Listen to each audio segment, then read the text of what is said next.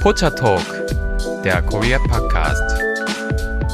Hallo und herzlich willkommen zu Pocha Talk, der Korea Geburtshilfer Podcast mit Lisa und Delilah. Also ich muss gestehen, wir nehmen immer sehr gerne Vorschläge an und dass wir dazu, glaube ich, schon zweimal gefragt wurden, dafür Informationen rauszusuchen, fand ich sehr interessant. Aber hey, wenn ihr plant nach Korea zu gehen, um euer Kind auf die Welt zu bringen, ist es euch überlassen. Oh, meinst du, das wird jetzt ein neuer Trend? Also einen guten Grund dafür, warum man das tun sollte, hätte ich tatsächlich. Ähm, auf den komme ich dann später zu sprechen. Ich hätte aber auch tatsächlich viele Gründe, warum das nicht so praktisch äh, sein könnte, vor allem was die Kosten betrifft. Aber tatsächlich ist dieses Thema ja für uns beide nicht nur ein Mysterium in Korea, weil wir dort noch kein Kind bekommen haben. Wir haben ja auch so eigentlich mm. noch kein Kind bekommen.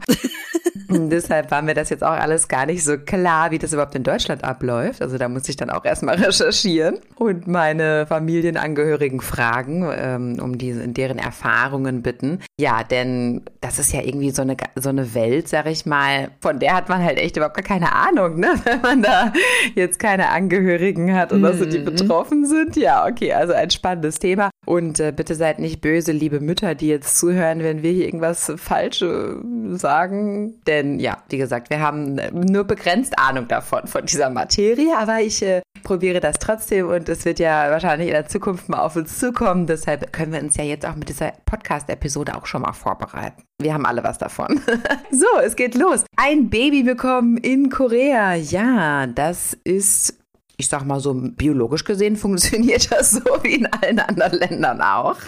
da gehe ich jetzt mal nicht drauf ein. Aber was ist denn momentan das Durchschnittsalter einer Frau, wenn sie in Südkorea ein Baby bekommt. Das liegt nämlich aktuell bei 33,4 Jahren. Hm. Also im Vergleich zu Deutschland auf jeden Fall schon etwas später. In Deutschland liegen wir nämlich gerade bei 30,2 Jahren. Und natürlich, ja, die Welt verändert sich insgesamt. Also das Alter, in dem man das erste Kind bekommt, das steigt ja überall kontinuierlich. Mm, ja, es zeigt definitiv den Trend unserer Kapitalgesellschaft. Das einerseits, aber auch tatsächlich denke ich auf den Trend auch des längeren Lebens. Also man denkt sich auch, okay, ja, ich werde ja auch 80 oder 90 und dann hat man auch irgendwie mehr Zeit. So sehe ich es für mich. Ich meine, ich, mir kann niemand garantieren, dass ich äh, 90 werde, aber mh, hm, ich glaube daran. Und im Jahr 2021, ähm, da hatten wir ja auch schon in unserer Folge über die Demografie drüber gesprochen. Da hat die Geburtenrate in Korea ein rekordverdächtiges Tief erreicht. Und zwar lagen wir da bei 0,81 Babys pro Frau. Also wir haben jetzt einen Bevölkerungsrückgang. Das hatten wir damals schon dargestellt, woran das liegt. Wer jetzt da äh, sich fragt, ja, wie war das denn nochmal? Bitte hört doch nochmal rein. Ja, also wie gesagt, die Episode Demografie und die Infos, die ich für euch heute recherchiert habe, die kommen einerseits aus Artikeln und die kommen andererseits auch von meiner Schwägerin. Ja, weil ich fand es auch sehr interessant, einmal eine, ja, reale Person zu fragen, die auch schon zwei Kinder hat und die beiden Kinder sind auch noch nicht so alt, also ihre Infos sind auch noch alle relativ aktuell gewesen. So, fangen wir doch mal an. Wenn man ein Baby bekommen möchte in Korea, was macht man denn da?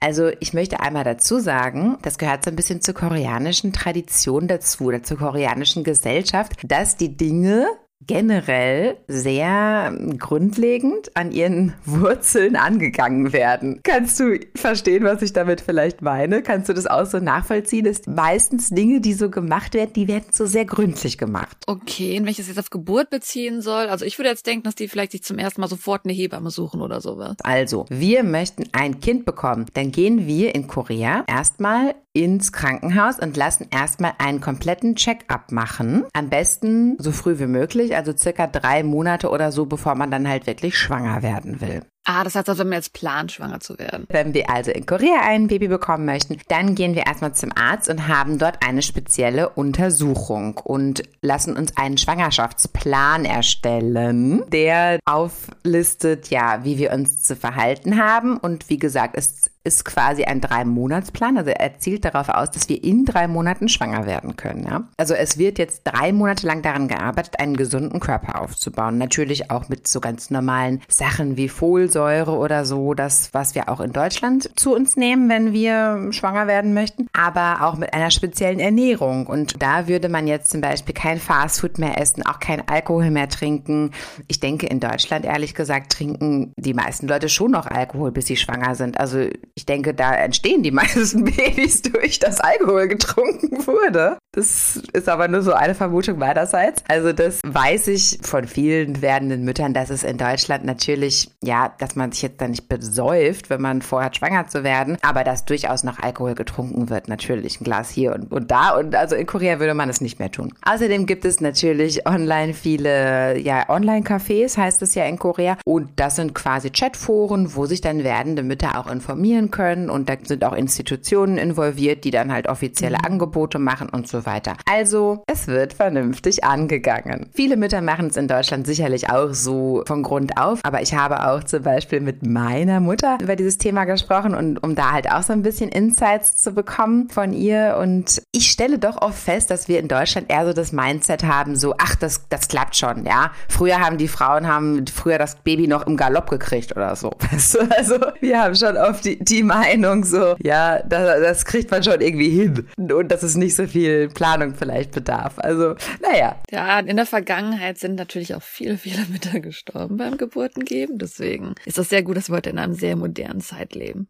Absolut, absolut. Und ich finde auch, es geht ja nicht darum, was man schaffen könnte. Ja, vielleicht würde man das irgendwie schaffen. Aber man möchte das ja vielleicht auch so angenehm und gut wie möglich haben. Naja, gut. Eine andere Lebensphilosophie die wir hier in Korea vorfinden, mit der ich mich äh, sehr gut anfreunden kann, auf jeden Fall. So, jetzt kommen wir dazu, was kann man denn machen, um am besten schwanger zu werden? Was gibt es denn für Traditionen in Korea, um seine eigene Fruchtbarkeit zu steigern? Also real hat man in Korea schon diese Vorstellung, dass der Körper sehr warm sein muss. Also vor allem der Unterbauch muss sehr warm gehalten werden. Das finden wir auch sehr mhm. oft. Zum Beispiel auch, wenn man erkältet ist oder wenn man krank war, wenn das Immunsystem nicht so gut ist, immer dieses extreme Warmhalten des Körpers. Das ist mir schon sehr oft begegnet und tatsächlich kann ich damit manchmal gar nicht so gut umgehen, weil mir das dann zu warm ist oder so. Aber mein Mann zwingt mich auch oft, mich so ganz extrem warm zu halten, wenn ich halt krank gewesen bin oder so. Und das haben wir jetzt hier auch. Also vor allem der Unterbauch muss immer warm gehalten werden, ja. Im Notfall mit Nierengurt, so Klebepads, Wärmepads, was auch immer. Also man muss sich sehr, sehr warm halten und man soll für eine gute Durchblutung sorgen. Dafür sorgt dann halt auch diese Wärme.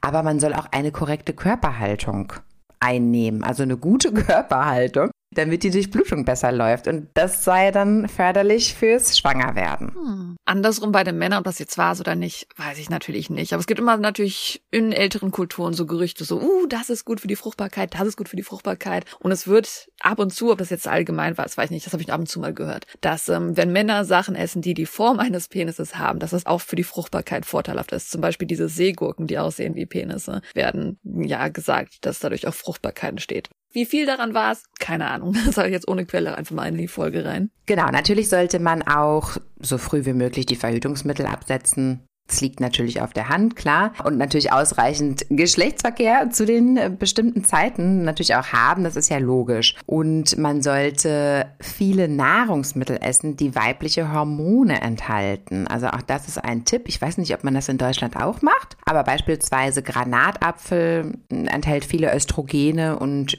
ja, solche Lebensmittel sind dann eben förderlich. Und es gibt auch die Methode, die kenne ich tatsächlich auch aus dem Westen, dass man dann nach ähm, dem Sex halt halt die Beine so hochlegen soll, dass quasi das ähm, Sperma dann so den, den Weg besser findet. Also das macht man tatsächlich auch in Korea, ja. Und was ist denn, wenn man dann nach einer Zeit aber trotzdem nicht schwanger werden kann, wenn es halt nicht geklappt hat? Welche Möglichkeiten gibt es dann in Korea und was kosten die? Und da ist es aktuell so, dass man natürlich erstmal ins Krankenhaus gehen würde und dann nochmal testen würde, ob vielleicht eine Unfruchtbarkeit bei einem von beiden Partnern oder bei beiden Partnern vorliegt. Und wenn das aber dann nicht funktioniert, dann ist es momentan die populärste Methode in Korea eine, das nennt sich In vitro Fertilization, also IVF kurz gesagt, dass man das macht. Das ist ja eine Art der künstlichen Befruchtung. Das ist so dieses klassische im Reagenzglas befruchten. Und in vitro bedeutet nämlich auch im Glas, also daher kommt das. Und das wird auch gefördert von der koreanischen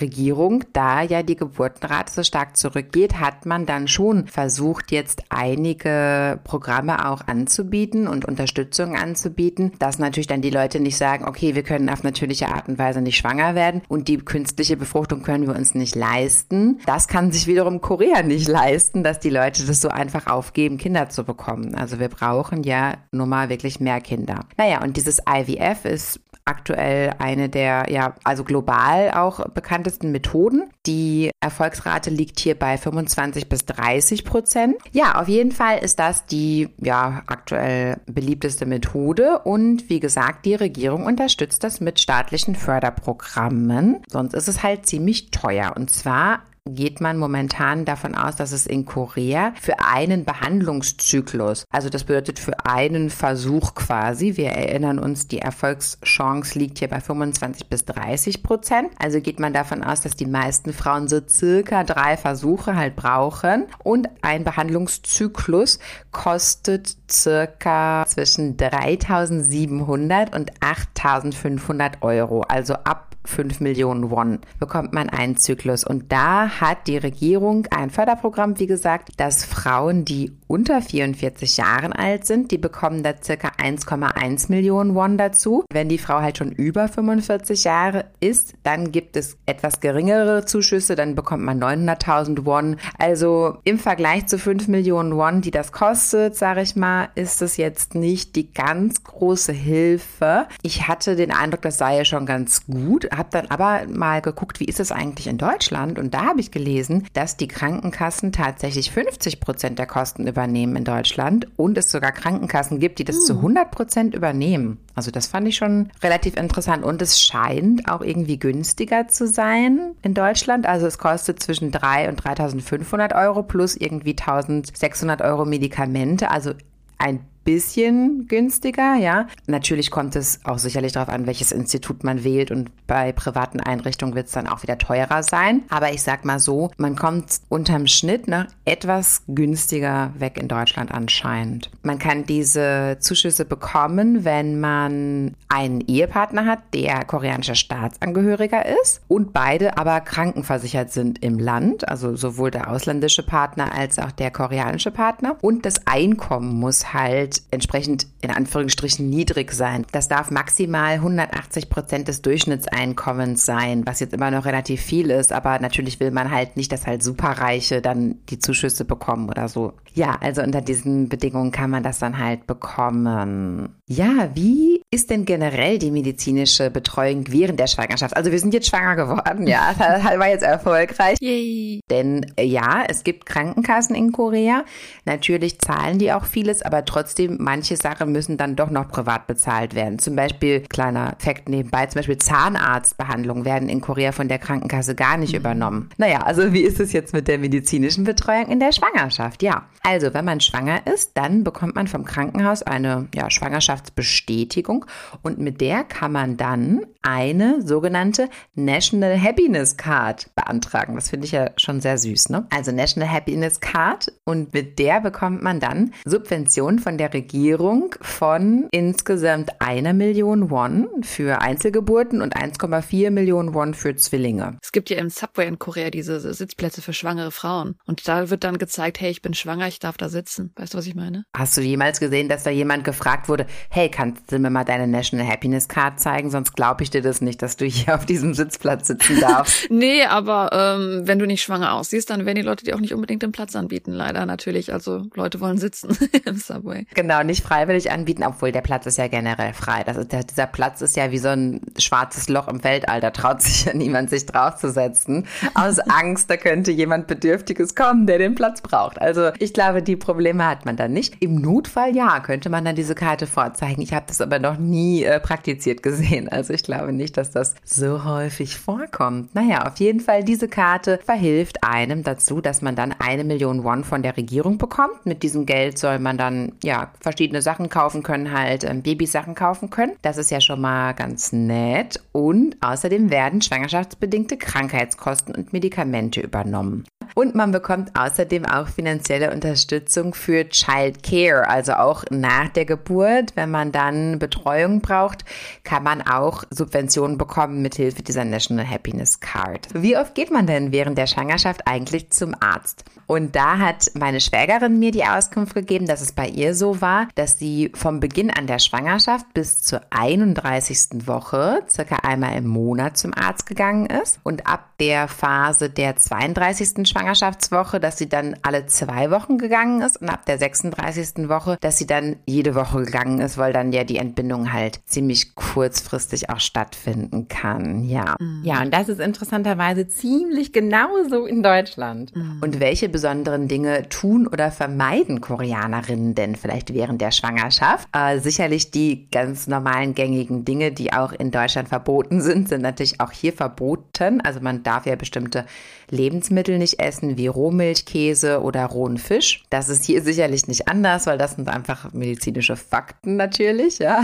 Tatsächlich soll man auch keine Rohkost essen und natürlich Stress vermeiden, auch Koffein vermeiden. Und dann gibt es eine sehr süße Tradition in Korea und da haben mein Mann und ich gestern sehr drüber gelacht. Und zwar nennt sich das Taemyeong und das bedeutet dass man dem Baby, das noch im Bauch ist, dem gibt man so eine Art Spitznamen, also so ein Vorabname. Das ist dann nicht der eigentliche Name später, sondern mm. eher so ein anderer Name. Hast du schon mal gehört? Weil du mm, sagst? Ja, das ist so eine Art Witzname, dass man zum Beispiel das Baby einfach Squid nennt, also kleiner Oktopus oder sowas. Also es ist nicht, ist überhaupt gar kein Name, es ist einfach so, so ein Spaßwort. Und ich glaube, es wurde auch bekannt, vielleicht für ein paar Ausländer, weil ich glaube, als von BTS Jins Bruder ein Baby hatte, hat er das Baby dann in der Schwangerschaftszeit Butter genannt, nach der Single entsprechend von BTS. Mm, ja, genau. Genau so was ist das. Also in der Regel würde man dann irgendwie so Wörter wählen wie Love, Happiness oder irgendwie sowas. Tatsächlich sagen auch manche Debug. Debug ist wohl auch relativ gängig.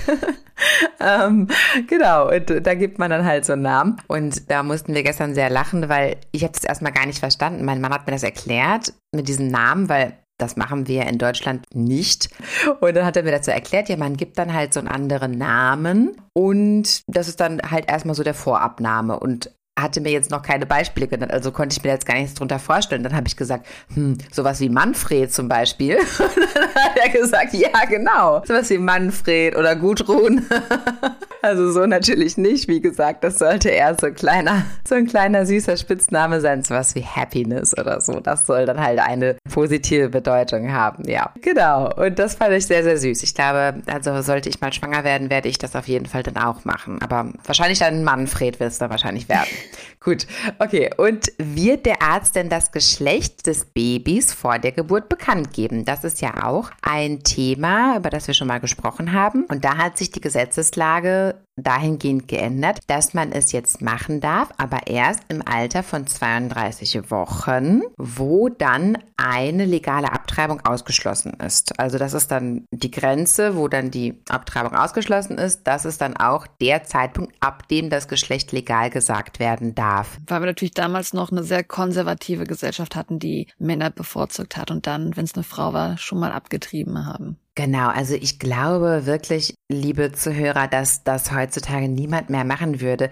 Ich denke, dass es auch den meisten Menschen egal ist jetzt, ob die halt ein Mädchen oder einen Jungen bekommen, abgesehen von vielleicht persönlichen Präferenzen. Gesellschaftlich ist das jetzt mittlerweile wirklich egal und das würde jetzt niemand mehr machen. Aber das Gesetz kommt halt noch von daher. Ja, also medizinisch ist es ja schon möglich, das Geschlecht ab der 16. Woche zu bestimmen und tatsächlich machen das auch viele Gynäkologen oder Krankenschwestern Krankenschwestern oder so machen das dann auch schon heimlich und sagen dann halt aber nicht das Geschlecht, sondern sagen dann, ja, sie können sich vielleicht was Blaues bei der Geburt anziehen oder so. Also irgendwie so doofe Sätze werden dann da halt fallen gelassen mit Blau oder Rosa irgendwas und man weiß dann, welches Geschlecht es dann halt haben wird. Interessant, dass in Korea auch die Farben angekommen sind, ne? obwohl das ja vor 100 Jahren noch umgedreht war. Mhm. Also wir sagen überall halt, ne, Blau ist für Männer und Pink ist für Frauen. Und ich weiß nicht, wie lange her, aber in der Vergangenheit war Pink die Farbe für Männer. Männer tatsächlich. Mm, ich mag das ja sehr gerne, wenn Männer pink tragen, muss ich ganz ehrlich sagen. das steht ihnen sehr gut. Und ich glaube, mir steht auch hellblau sehr gut, obwohl ich das fast nie trage. Damit kommen wir dann auch schon zur Frage nach einer legalen Abtreibung. Ja, wie funktioniert das denn heutzutage in Korea? Und zwar darf man einen Schwangerschaftsabbruch legal durchführen lassen und zwar innerhalb von 14 Wochen. Ich glaube, das ist auch in Deutschland genauso. Also vielleicht nicht 14 Wochen, vielleicht 12 Wochen, also aber auf jeden Fall in den ersten drei Monaten darf man das durchführen lassen. Man muss vielleicht einwerfen, wir hatten schon mal in älteren Folgen Sachen erwähnt, weil tatsächlich die Abtreibung ohne medizinische Gründe erst seit sehr, sehr, sehr kurzem legal geworden ist. Das war mhm. nämlich, als wir angefangen haben mit dem Podcast, war das noch illegal, überhaupt eine Abtreibung durchzuführen, wenn man keinen medizinischen Grund dafür hatte, dass die Mutter irgendwie in Gefahr wäre oder aus anderen Gründen. Also die legale Abtreibung bis hin zu einer gewissen Woche ist, glaube ich, erst seit 2021 legal. Genau, das ist jetzt die ganz, ganz aktuelle Gesetzeslage. Genau, richtig, ja. Also man darf es jetzt, wie gesagt, bis zur 14. Woche und man darf es aber auch noch zwischen der 14. und der 24. Woche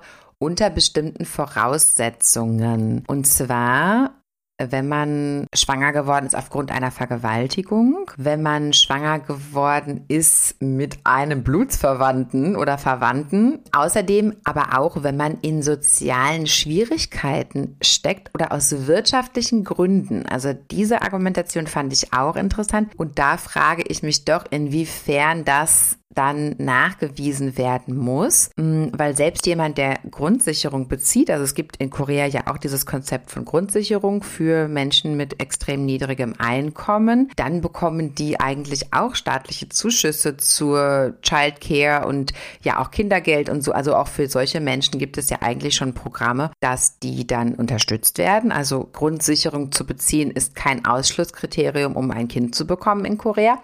Ja, außerdem als vierten Grund natürlich die Gesundheit der Frau. Klar, wenn die Schwangerschaft in irgendeiner Weise aus gesundheitlichen Gründen für die Frau so nicht durchführbar ist, dann dürfte man auch immer noch legal abtreiben, dann bis zur 24. Woche eben, ja. Kommen wir jetzt zur Geburt.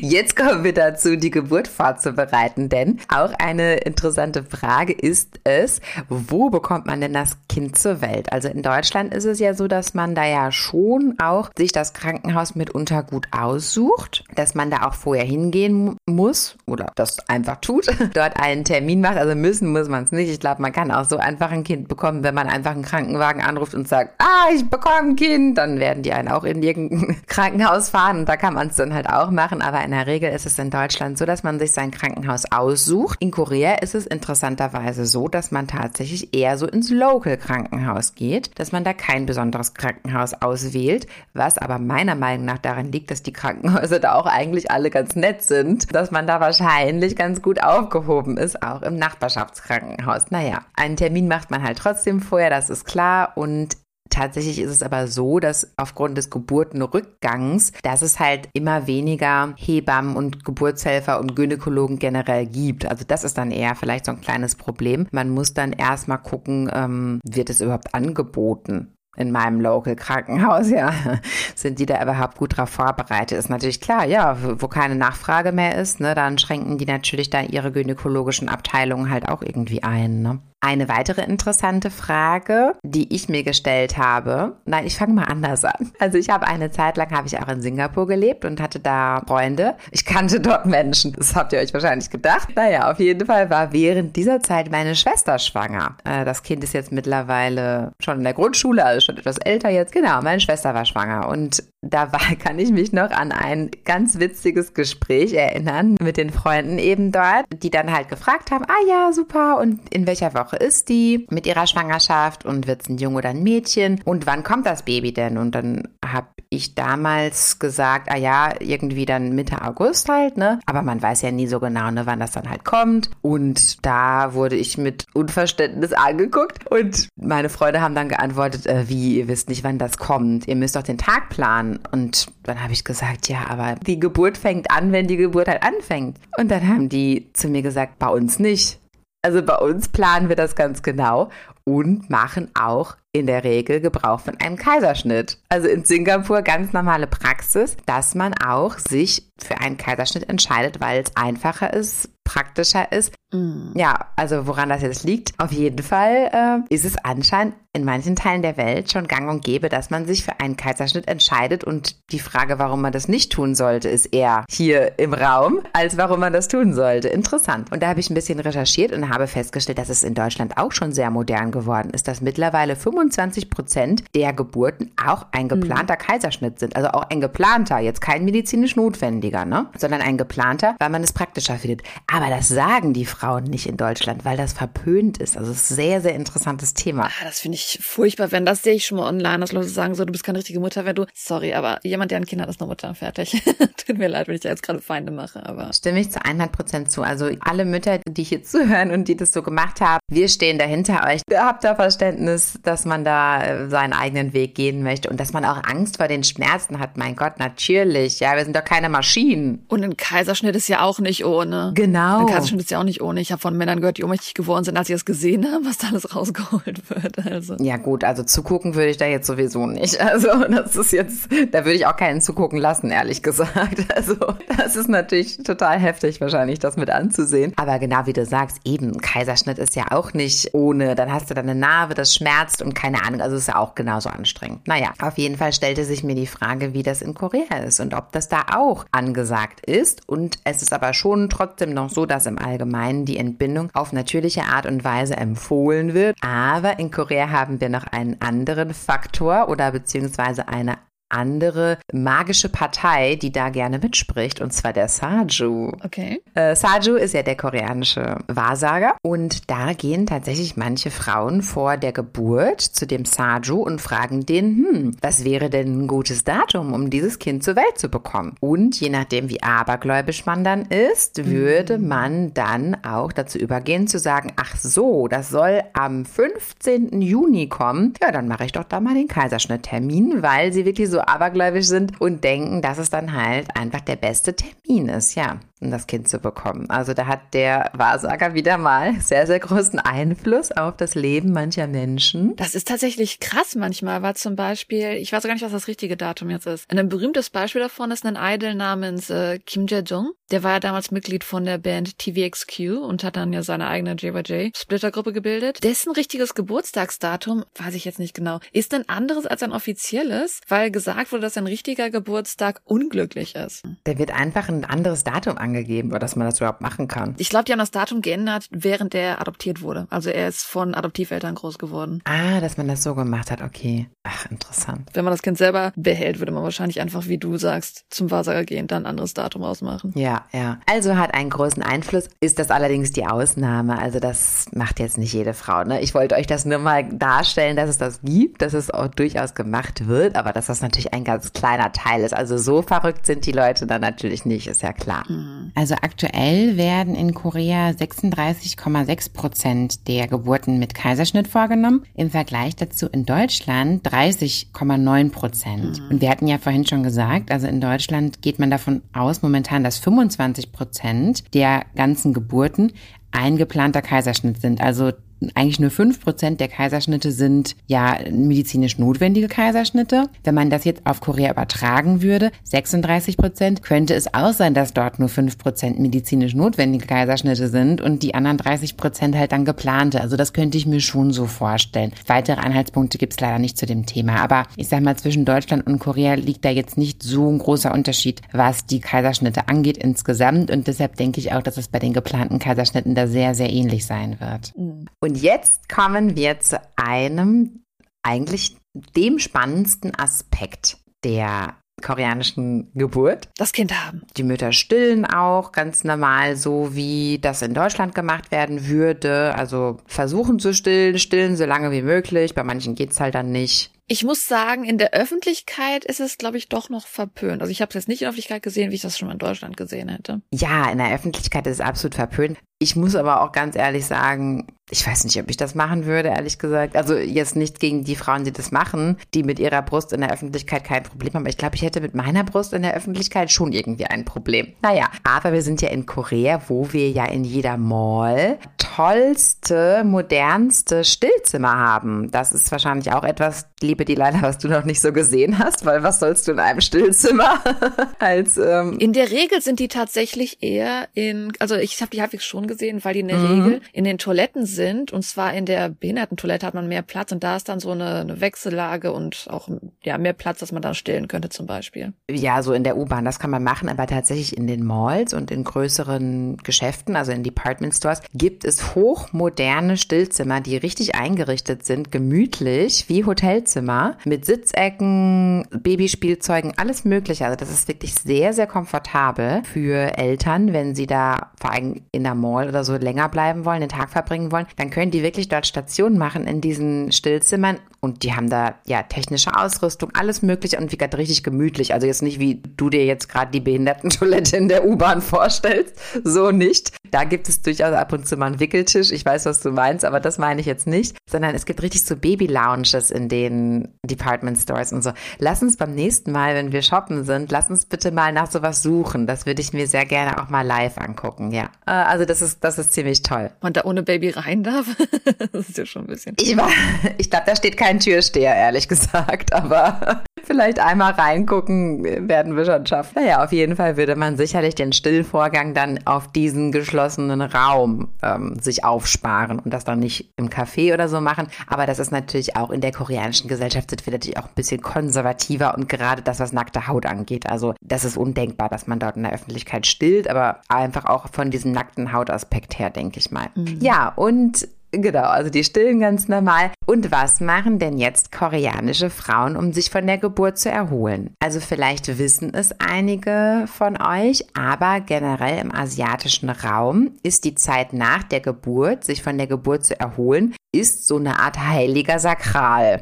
Und zwar in vielen asiatischen Ländern. Also ich kenne es auf jeden Fall aus China, also aus der chinesischen Kultur, sag ich mal. Alle Länder, die chinesische Kultur haben, die praktizieren das so. Die haben eine sehr, sehr ausgeweitete und sehr, sehr strenge sogenannte Wochenbett-Tradition, wo die Frau zum Beispiel vier Wochen gar nicht ähm, aus dem Haus gehen darf und nur bestimmtes Essen essen darf und nur zu bestimmten Zeiten duschen darf, sich warm anziehen muss, vier Wochen lang eine Mütze tragen muss. Also da gibt es wirklich sehr, sehr viele Traditionen. Mhm. Und so ernst nimmt man es in Korea auch. Der Körper, den eben wieder herzustellen, den zu stärken nach der Geburt, das ist extrem wichtig für die Menschen und geht auch mit der koreanischen Philosophie einher. Mhm. Also was macht man jetzt konkret? Als aller allererstes bleibt man noch einige Tage im Krankenhaus. Also das ist erstmal ganz normal. In Deutschland gibt es durchaus Fälle, wo man am nächsten Tag nach Hause geschickt wird, weil einfach keine medizinischen Gründe vorliegen, die Frau noch da zu behalten. Was ja auch schwierig ist, weil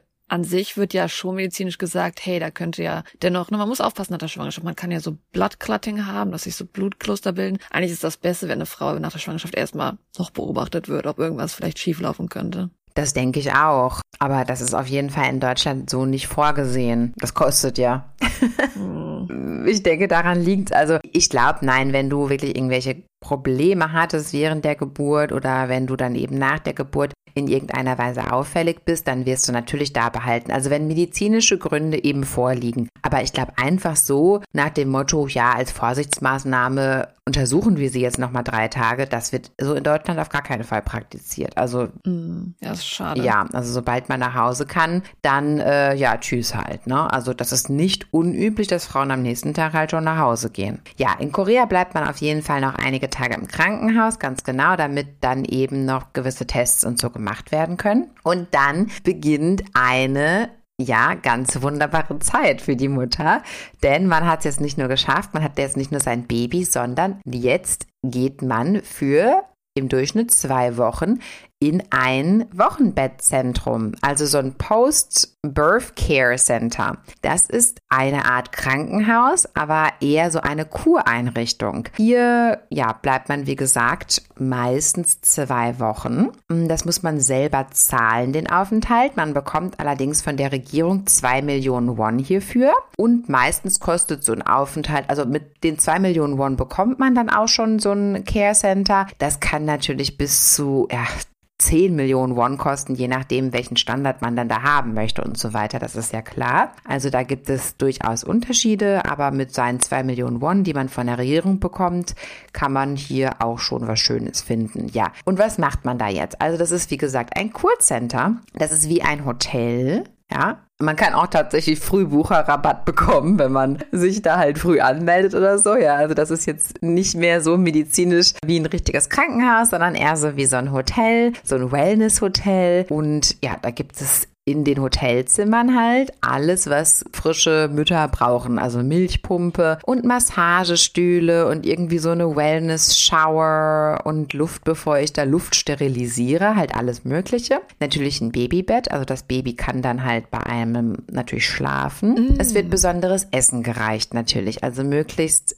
Essen, das dann halt sehr vitaminreich ist, damit sich die Mutter gut erholen kann. Algensuppe ist ja sehr, sehr beliebt nach der Geburt, weil das sehr ähm, eisenhaltig ist und das soll dann wiederum gut sein ja, also erstmal, man verliert anscheinend viel Eisen und das soll dann auch sehr gut sein für die Milchproduktion, ne? Du meinst gerade Miyokuk, ne? Ja, genau. Zu Miyokuk würde ich gerne ein bisschen mehr erzählen, denn vielleicht einige von euch haben davon schon mal gehört, dass man das eigentlich zum Geburtstag isst. Also immer wenn man Geburtstag hat, isst man Miyokuk, also diese Algensuppe. Die soll gesund sein, die ist für einen selber auch sehr gut. Ein anderer Grund neben Eisen ist halt, dass sie sehr viel Vitamin K beinhaltet, was einerseits gut ist, wenn man halt nicht Bloodclotting haben will und ähm, weil die Suppe wohl sehr viel davon enthält, dass man äh, 22 22 Prozent für Frauen abdeckt und 29 Prozent für Männer vom Tagesbedarf. Und deswegen ist natürlich auch für den Geburtstag für einen selber gut. Aber man isst die zum Geburtstag ja an Gedenken für die Mutter. Das ist eigentlich so eine Ehrensache, dass man es isst für die Mutter, weil die Mutter nach der Geburt sogar monatelang meistens noch diese Suppe tagtäglich essen soll, damit sie halt ne, ihren gesundlichen Körper, ein Vitamin K-Level, Eisenlevel, dass sie damit ja sich gesund hält. Mm, interessant, ja. Also meine Schwägerin hat das tatsächlich auch, genau wie du gesagt hast, wirklich noch Wochen und Monate lang jeden Tag gegessen. Mm, genau, das ist die Tradition. Weil sie das musste, muss man zum Geburtstag dann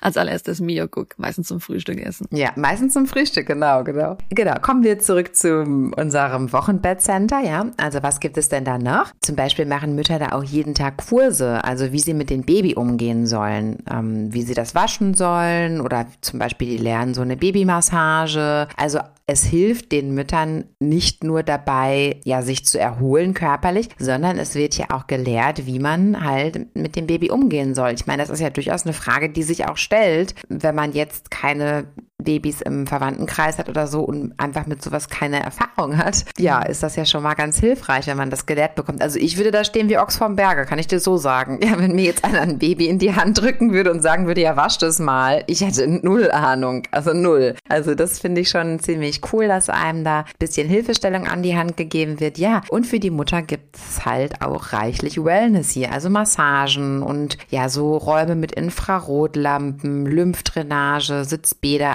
zum Beispiel werden auch Fotoshootings gemacht hier mit den Neugeborenen. Also es ist wirklich einfach so eine Rundumbetreuung und was natürlich besonders wichtig ist, es wird einem das Baby in der Nacht abgenommen von Krankenschwestern, sodass man halt auch schlafen kann. Also gerade nach der Geburt, mhm. wenn man da halt nicht einmal oder zweimal, dreimal beziehungsweise zwei Wochen lang mal vernünftig schlafen kann, ja, das stelle ich mir schon sehr, sehr stressig vor. Mm. Und dieses Wochenbettzentrum ist sehr, sehr beliebt. Also das machen derzeit 75 Prozent der Mütter machen das nach der Geburt. Es machen manche Mütter nicht, aber das liegt auch manchmal daran, dass die dann vielleicht schon zwei oder drei Kinder haben und diese anderen Kinder halt dann zu Hause warten. Also dass es dann eher schwierig in der Umsetzung ist, dass also erstmal ein paar Tage ins richtige Krankenhaus, dann nochmal zwei Wochen in so eine Kur und dann ist der Vater mit den Kindern alleine zu Hause für drei Wochen. Das ist dann vielleicht in der Umsetzung schwierig. Deshalb könnte es nicht 100 Prozent der Mütter nach der Geburt machen, aber 75 Prozent machen das schon. Ich werde euch im Blog auf jeden Fall nochmal einige Videos über solche Wochenbettcenter verlinken, dass ihr euch das mal anschauen könnt. Also ich bin fasziniert von dieser Idee Idee. Ich finde das so toll. Und da ist ein ganz, ganz wichtiger Aspekt mal wieder der koreanischen Kultur dabei. Also im Vergleich, ich habe mit meiner Mutter auch darüber gesprochen. Mir ist jetzt da gar nichts eingefallen. Was machen denn deutsche Mütter so nach der Geburt, um sich gut zu erholen? Ist mir nichts eingefallen, außer sich vielleicht in so ein Sitzbad reinzusetzen, weil da unten irgendwie diverse Verletzungen entstanden sind von der Geburt. Habe ich eigentlich noch nie von irgendwas gehört. Dann habe ich sie so gefragt, was gibt es denn so für Traditionen in Deutschland?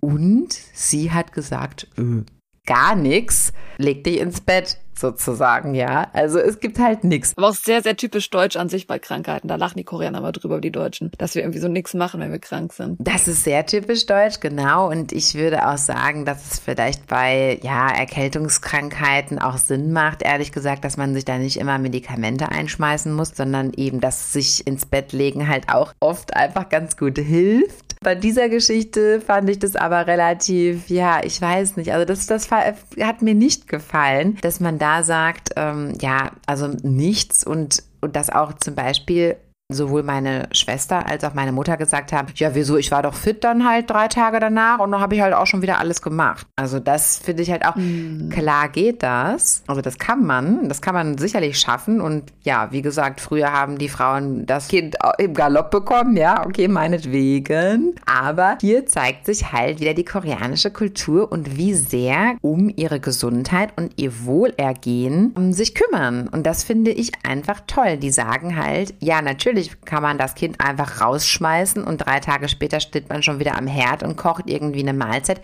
Das kann man körperlich schaffen. Das möchte man aber nicht schaffen, weil man möchte sich die Zeit nehmen, dass der Körper sich wieder regeneriert, dass man hinterher auch wieder gut aussieht. Sorry, ich denke, das ist ein großer Faktor auch dabei, ja. Also, dass man einfach wieder fit aussieht, gesund aussieht, dass man sich halt selber dadurch auch dann wohler wieder fühlt, ja. Also, ich muss sagen, da kann ich mich sehr mit anfreunden mit dieser mhm. Philosophie und und ich stelle mir vor, dass ich mich ähnlich fühlen würde. Also ja, ich bin gespannt, wie das dann alles so abläuft. Ja. Es gibt ja durchaus auch Orte, wo eine, eine Dame nach Hause kommt, also so eine Art After-Birth-Care Krankenschwester, dass die dann halt zu einem nach Hause kommen für einen Monat. Also auch solche Varianten habe ich schon online gesehen. Das ist natürlich auch dann vielleicht, wenn man eben mehrere Kinder hat, wenn man sich das halt nicht leisten kann, dann halt wegzugehen. Aber auf jeden Fall ist, wie gesagt, das Wochenbett im asiatischen Raum und vor allem auch bei uns in Korea ein heiliger Sakral, eine heilige Zeit, die sich wirklich eine frische Mutter nimmt, um sich wieder vernünftig zu regenerieren und um dann nachher umso besser wieder zu funktionieren. Also ich finde dieses Konzept toll.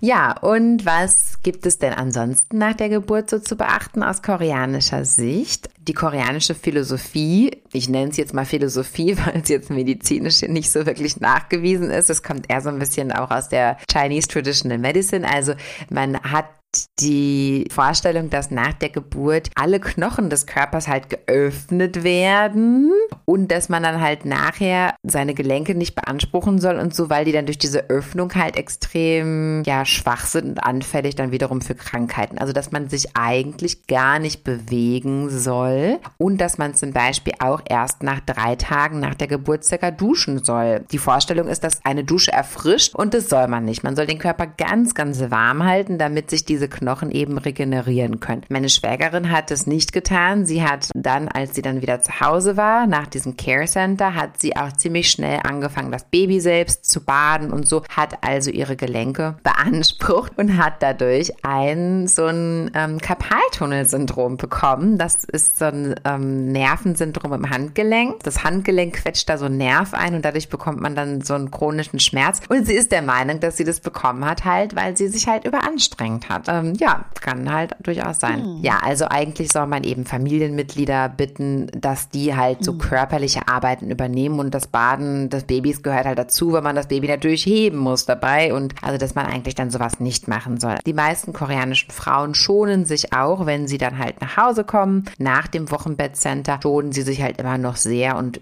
wie gesagt, vor allem was körperliche Tätigkeiten angeht. Außerdem soll man kein kaltes Essen essen. Natürlich, das kühlt halt den Körper wieder aus. Und manche haben auch nach der Geburt natürlich irgendwie Schwellungen oder die Beine sind noch geschwollen oder so von der Schwangerschaft. Und da werden dann spezielle Sachen gegessen, die mit der Schwellung helfen sollen. Zum Beispiel Kürbissuppe. Ansonsten natürlich gesund ernähren ist ja klar. Wie gesagt, die Algensuppe ist sehr, sehr beliebt, muss auf jeden Fall gegessen werden, die Mirguk. Wie lange darf eine Mutter eigentlich nicht arbeiten in Korea. Soweit ich das in Erfahrung gebracht habe mit den Leuten, die ich in Korea kenne, ist es wirklich so, dass je nach Arbeitsplatz einem eigentlich nur drei Monate, also 90 Tage bezahlte Urlaub gegeben wird nach der Geburt. Und man kann ja dem, was für eine Firma hat, noch länger zu Hause bleiben, wird allerdings dann nicht bezahlt. Und je nach Firma hat man auch dann nur innerhalb von, glaube ich, ein oder zwei Jahren das Recht, den Job wieder anzunehmen. Und wenn man dann noch länger zu Hause bleibt, würde man den Job dann wahrscheinlich auch verlieren. Also an sich ähm, drei Monate bezahlt und alles darüber hinaus ist unbezahlt bezahlt oder man findet eine Firma, die einem da vielleicht gute Angebote macht mit von zu Hause arbeiten. Ist allerdings, seitdem jetzt auch Corona sich wiederholt hat, nicht mehr so gängig, dass angeboten wird, dass man von zu Hause arbeiten kann. Zumindest was mein Freundeskreis so erzählt hat. Ja, drei Monate ist natürlich eine sehr kurze Zeit. Und auch selber, wenn man länger bleibt, dann fällt halt, je nachdem, was für eine Firma man hat, das Gehalt auf jeden Fall weg, wenn man nicht von zu Hause arbeiten kann. Mm, mm, ja, ja, schwierig. Ja, also ich kenne viele Mütter, junge Mütter, die